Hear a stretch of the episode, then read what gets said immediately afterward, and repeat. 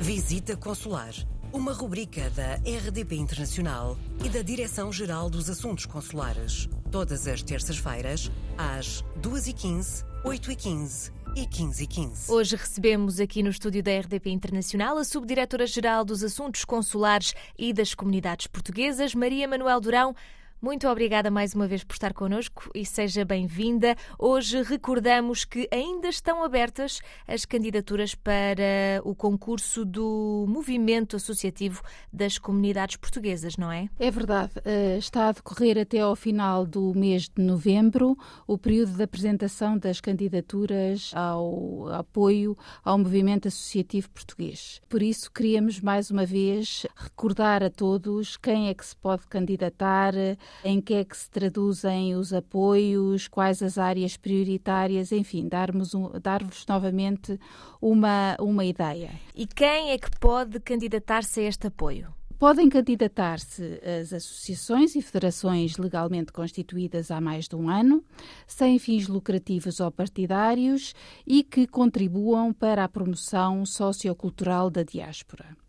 Os apoios a conceder são financeiros, não reembolsáveis até ao limite máximo de 80% ou 50% do valor considerado elegível do orçamento apresentado para o projeto, consoante se trate de associações com sede no estrangeiro ou em Portugal. E para concorrerem, as associações devem estar credenciadas junto da Direção-Geral dos Assuntos Consulares e Comunidades Portuguesas. As áreas consideradas prioritárias para as ações ou os projetos são as que privilegiam determinadas áreas, como, por exemplo, a promoção da língua e cultura portuguesa, os jovens, a inclusão social, a capacitação, a valorização profissional a participação cívica e política, o combate à xenofobia, o diálogo com as micro e pequenas empresas de portugueses residentes do estrangeiro que queiram eh, investir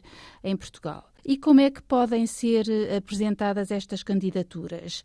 Deverão ser apresentadas eh, junto do posto consular da área onde o projeto uh, irá ser executado e devem ser apresentadas preferencialmente por via eletrónica.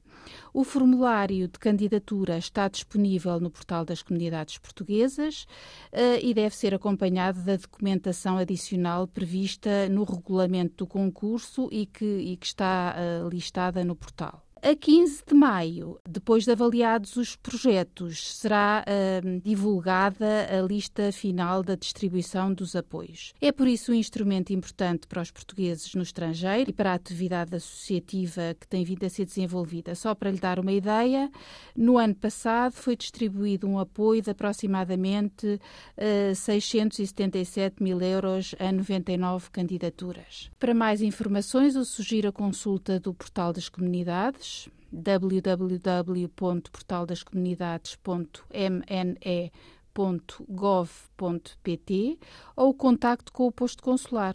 E repito, se tem um projeto para apresentar, o prazo termina a 31 de dezembro. Portanto, ainda vamos mais do que a tempo. Fica o convite mais uma vez. Muito obrigada, Maria Manuel Durão, e vemo-nos na próxima semana. Coloque as suas questões através do mail visitaconsular.rtp.pt.